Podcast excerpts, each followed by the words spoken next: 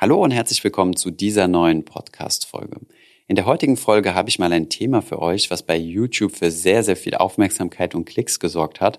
In weniger als 20 Tagen haben wir über 300.000 Aufrufe bekommen und deswegen wollte ich euch das Thema auch hier im Podcast natürlich nicht vorenthalten. Es geht um die sieben größten Geldfresser im Leben, wo man am meisten Geld verbrennt. Viel Spaß bei dieser Folge.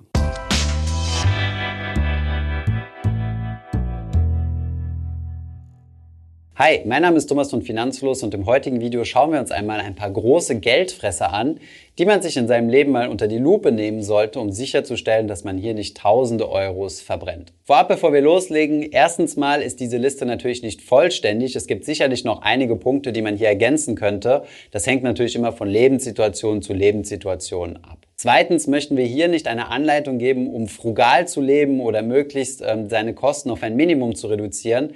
Denn wer langfristig Vermögen aufbauen will, sollte nicht nur auf die Kosten gucken, sondern sollte vor allem schauen, dass er eine hohe Sparquote hat, investiert und möglichst seine Einnahmen regelmäßig steigert. Das ist ein viel besserer Weg, um Vermögen aufzubauen, als immer nur die Kosten zu reduzieren. Nichtsdestotrotz, wie in der Einleitung erwähnt, das Leben kostet Geld und jetzt schauen wir uns mal die größten Geldfresser an. Punkt Nummer eins sind die allseits beliebten Versicherungen. Laut Bundesverband Deutscher Versicherer hat jeder deutsche Bundesbürger im Schnitt sechs Versicherungen. Das sind jede Menge Verträge, die jeden Monat oder einmal im Jahr einen erheblichen Geldbetrag kosten. Aus diesem Grund macht es Sinn, sich einmal seinen Versicherungsbestand bei den Sachversicherungen, aber vor allem auch bei den Versicherungen für die Altersvorsorge etwas genauer hinzuschauen. Denn bei den Versicherungen gilt folgender Leitsatz. Es soll immer nur das versichert werden, was existenzbedrohende Risiken sind. Das bedeutet, ihr sollt immer nur das versichern, was im Schadensfall euren Ruin bedeuten könnte. Beispielsweise einen Personenschaden, bei dem ihr jemandem über Jahre lang oder Jahrzehnte lang Schmerzensgeld bezahlen müsst, der euch dann in die Privatinsolvenz treiben kann. Einen solchen Schadensfall könnt ihr über eine sogenannte Haftpflichtversicherung abdecken. Eine weitere wichtige Versicherung ist zum Beispiel die Berufsunfähigkeitsversicherung. Auf der anderen Seite gibt es aber auch sehr unnötige Versicherungen. Wenn hier der Schadensfall eintritt, ist das nicht existenzbedrohend für euch. Ich denke hier zum Beispiel an eine Reisegepäckversicherung, an eine Handyversicherung oder an eine Glasbruchversicherung. Alle drei genannten Versicherungen werden euch nicht eure Existenz absichern und im Schadensfall könnt ihr die Kosten notfalls auch selbst tragen. Aus diesem Grund solltet ihr euch erstens von überteuerten Versicherungen trennen, zweitens Versicherungen regelmäßig miteinander vergleichen und drittens, bei den Versicherungen, die wirklich wichtig sind, euch professionelle Hilfe suchen, wie zum Beispiel bei Honorarberatern oder vertrauenswürdigen Maklern, bei denen ihr Nettotarife bekommen könnt, also Tarife ohne Provision. Ihr bezahlt also dann die Berater für ihre Beratungsleistung oder bei einem üblichen Versicherungsmakler, der verschiedene Angebote miteinander vergleichen kann. Welche Versicherungen wichtig sind und welche ihr euch getrost sparen könnt, das haben wir euch in diesem Video bereits gezeigt. Ebenfalls sehr, sehr vorsichtig solltet ihr sein, wenn ihr euch eure private Altersvorsorge über sogenannte Lebens- oder Kapitalversicherungen aufbauen wollt. Die sind in der Regel sehr teuer und werfen heutzutage so gut wie keine Rendite mehr ab. Der zweite Punkt sind laufende Tarife und Abos. Wer von euch kennt es nicht? Ihr seid gerade entspannt an einem Samstag oder verkaufsoffenen Sonntag in einer Fußgängerpassage unterwegs und eine junge Person spricht euch mit einem großen Lächeln im Gesicht an und möchte euch ein Magazin, eine Spendenmitgliedschaft oder ein anderes Abo verkaufen. Abos sind sehr schnell abgeschlossen, das ist nicht das Problem. Allerdings haben sie die Eigenschaft, dass sie immer viel länger laufen als die eigentliche Nutzerdauer. Aus diesem Grund sollte man sich solche Dauergeldfresser regelmäßig anschauen und vorknöpfen. Wenn sie nicht mehr passen, macht es Sinn, diese Abos zu stoppen oder nach vergleichbaren Angeboten zu suchen und das Geld dann anderwertig zu nutzen. Hier mal eine kleine Liste aus unserem Brainstorming, welche verschiedenen Abos es gibt, die ihr euch vielleicht einmal anschauen solltet. Allen voran auf der 1 natürlich das Fitnessstudio. Wie häufig haben wir uns schon vorgenommen, sportlicher zu werden und tragen uns am Anfang des Jahres und an lebensverändernden Events, wenn wir zum Beispiel in eine neue Stadt ziehen, im Fitnessstudio ein. Dann sollten wir kritisch mit uns selbst sein und analysieren, ob es Sinn macht, ein Fitnessstudio-Abo zu haben, also jeden Monat zu bezahlen, aber vielleicht nur einmal im Monat oder alle drei Monate hinzugehen. Oder sollte man dann vielleicht doch den Tarif ändern und dann jedes Mal, wenn man tatsächlich ins Fitnessstudio geht, hierfür dann natürlich etwas mehr bezahlen. Weitere Punkte sind Magazine oder Zeitungen. Lest ihr diese tatsächlich noch? Oder abonnierte Apps. Es gibt sehr viele Apps, die ihr vielleicht über den Apple Store oder den Google Play Store abonniert habt und die dann einmal im Jahr abgebucht werden. Nutzt ihr diese Apps überhaupt noch? Weitere Mitgliedschaften sind zum Beispiel digitale, wie zum Beispiel Spotify, Netflix oder andere Streaming-Dienste. Ein Abo, was ich zum Beispiel immer noch laufen habe, obwohl ich es schon auflösen wollte, ist Audible. Ich bin zwar großer Audible-Fan, aber ich habe mittlerweile so viele Credits, dass ich mir fast zehn Bücher bei Audible holen könnte. Das bedeutet, ich sollte hier meine Mitgliedschaft erstmal pausieren. Weitere Beispiele sind zum Beispiel Vereinsbeiträge aus alten Sportvereinen, an denen man nicht mehr aktiv teilnimmt. Oder solche Reisebegleiter wie zum Beispiel die Bahncard, die sich unangenehmerweise jedes Jahr wieder um ein Jahr verlängert und bei der man doch jedes Jahr immer wieder die Kündigungsfrist verpasst. Darüber hinaus gibt es neben den Abos auch noch Verträge und Tarife, die man regelmäßig checken sollte. Hierzu zählt zum Beispiel der Handyvertrag, kann ich hier eventuell mehr Leistung haben oder für dieselbe Leistung weniger Geld bezahlen. Und dasselbe gilt zum Beispiel für Strom- und Gastarife. Hier habt ihr auch die Möglichkeit, einmal im Jahr zu wechseln. Vergleichen lohnt sich natürlich hier. Kommen wir nun einmal zu Geldvernichter Nummer drei, was wieder ein vermutlich sehr emotionaler Punkt sein wird, nämlich das allseits beliebte deutsche Auto. Wir haben bereits zu diesem Thema ein Video produziert, da haben wir mal ein bisschen gerechnet und gezeigt, dass man beim Auto auf bis zu drei verschiedenen Wegen Geld verlieren kann. Der erste und größte Punkt ist der Wertverlust. Der Wertverlust beträgt fast 50 Prozent in den ersten drei Jahren des Autos.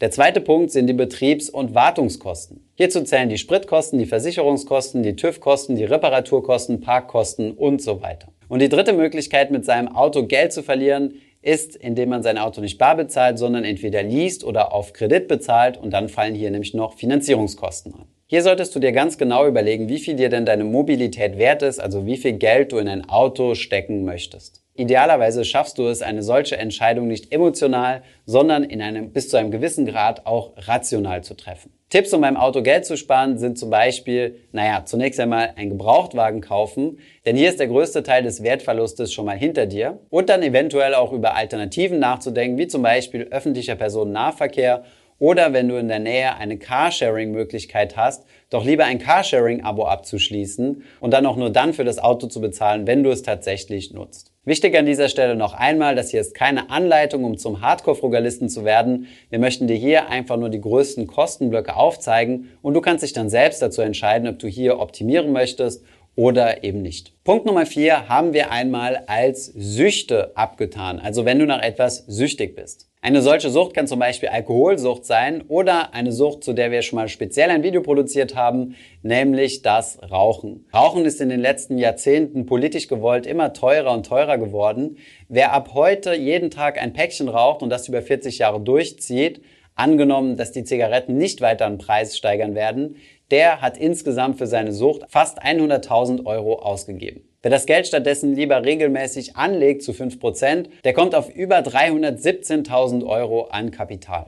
Jetzt kommt hier sicherlich der hämische Kommentar, ich bin nicht Raucher und habe trotzdem keine 317.000 Euro. Das kann natürlich sein, denn diese Geldanlage ist natürlich rein hypothetisch.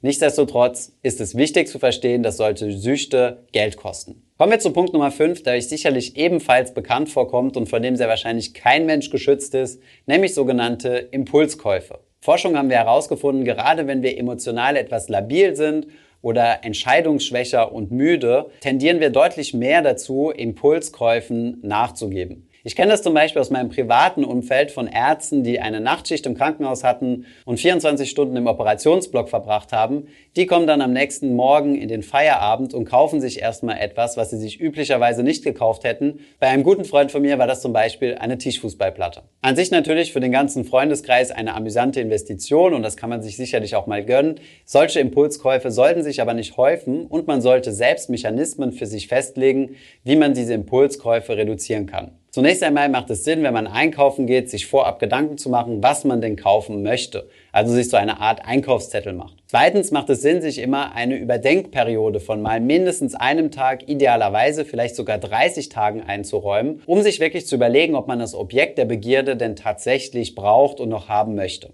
Wenn man nach mehreren Nächten drüber schlafen immer noch an dieses Objekt denkt, dann ist es sicherlich eine gute Investition in sein Wohlbefinden. Eine weitere Regel habe ich mir mal von Jay-Z abgeguckt, der einmal sagte, if you can't buy it twice, you can't afford it. Was sinngemäß heißt, wenn du nicht genug Geld hast, um dir die Sache zweimal zu kaufen, ohne dich in finanzielle Schwierigkeiten zu stürzen, kannst du es dir nicht leisten. Punkt Nummer 6 betrifft dich umso mehr, je größer dein Vermögen ist. Wir haben es einmal Inflation und Opportunitätskosten genannt. Die Deutschen haben extrem hohe Summen auf dem Girokonto. Im April 2020 waren es sogar eine Billion Euro. Hierzu kommen dann noch die ganzen weiteren Sichteinlagen, nämlich Geld auf Tages- oder Festgeldkonten. Dieses Geld hat einen enormen Nachteil, es produziert so gut wie keine Rendite. Und genau das ist ja das Ziel einer Geldanlage. Im Gegenteil sogar, es verliert an Kaufkraft durch die sogenannte Inflation. In den letzten Jahren hatten wir zwar eine verhältnismäßig geringe Inflation, nichtsdestotrotz waren aber auch die Zinsen auf diesen Sichteinlagen extrem gering. Hinzu kommen sogenannte Opportunitätskosten. Opportunitätskosten bedeutet in diesem Kontext, wir haben die Opportunität, also die positive Möglichkeit verpasst, in andere renditebringende Wertpapierklassen wie zum Beispiel Immobilien oder internationale Aktien verpasst. Und dieses Verpassen einer möglichen Rendite könnte man als Kosten bezeichnen. Daher Opportunitätskosten. Diese beiden Punkte, Inflation und Opportunitätskosten, gehören für mich zusammen. Diese gilt es, besonders wenn man ein größeres Vermögen hat, zu reduzieren. Drei bis vier Netto-Monatsgehälter sollte man auf dem Girokonto oder einem Tagesgeldkonto als Puffer haben. Den Rest sollte man in ein Anlageportfolio investieren. Wer sein Geld in den letzten 20 Jahren einfach nur hat auf dem Girokonto liegen lassen, zum Beispiel 20.000 Euro, der hat heute gemessen in der Kaufkraft nur noch 15.000 Euro, also einen satten Abschlag von minus 25 Prozent. Hättest du das Geld über denselben Zeitraum hinweg zu 5 Prozent am Kapitalmarkt investiert, wäre es jetzt mehr als 53.000 Euro wert. Kommen wir zum siebten großen Geldfresser und bleiben direkt mal im Domain der Geldanlage, nämlich die Kosten beim Investieren. Wir wären ja nicht Finanzfluss, wenn wir nicht regelmäßig auf das Thema Kosten beim Investieren hinweisen würden und wie viel Geld einen das kosten kann. Wir haben hier einmal unseren kleinen Rechner herangezogen, mit dem man ETF-Kosten mit Kosten eines aktiv gemanagten Fonds vergleichen kann. ETF-Kosten haben wir mal auf ungefähr 0,2 Prozent angesetzt und die jährlichen Kosten des aktiv gemanagten Fonds bei einem Prozent. Bei einem Anlagezeitraum von 10 Jahren und rund 50.000 Euro sieht man schon einen Unterschied von über 7.000 Euro in den Kosten über den gesamten Zeitraum. Wenn du allerdings deine Altersvorsorge aufbauen möchtest, was in der Regel sicherlich etwas länger als 10 Jahre ist, musst du diesen Kostenunterschied nochmal multiplizieren. Noch größer ist der Unterschied bei sogenannten Lebens- und Rentenversicherungen. Hier sind nämlich die Renditen in der Regel nochmal ein Ticken geringer, die Kosten dafür aber höher. Wenn du dir einen Überblick über deine laufenden Kosten machen willst, kann ich dir nur wärmstens mal empfehlen, für eine gewisse Zeit in deinem Leben ein Haushaltsbuch zu führen. Das kann zum Beispiel auch nur drei Monate sein, um mal herauszufinden, wofür du denn so dein Geld ausgibst. Dazu haben wir natürlich auch schon Videos produziert und wir haben auch ein Excel-Haushaltsbuch-Template, das findest du in der Beschreibung. Wichtig zu erwähnen ist auch, dass das hier keine Tipps sind, um reich zu werden, denn um reich zu werden, musst du vor allem eine möglichst hohe Sparquote festlegen und vor allem dafür sorgen, regelmäßig dein Einkommen zu steigern und das, was du auf die Seite gelegt hast, zu investieren. Alleine durch Kostenreduktion wirst du das nicht erreichen. Ich hoffe, diese Podcast-Folge hat dir gefallen. Wenn ja, dann zöger doch nicht in deinem Umfeld über diesen Podcast zu sprechen, bei Freunden und Bekannten.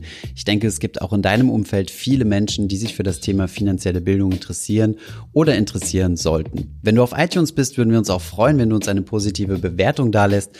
Das hilft uns, den Podcast noch einfacher auffindbar zu machen. Alle wichtigen Links und Verweise findest du wie immer in den Show Notes zu diesem Podcast. Vielen Dank fürs Zuhören und bis zum nächsten Mal.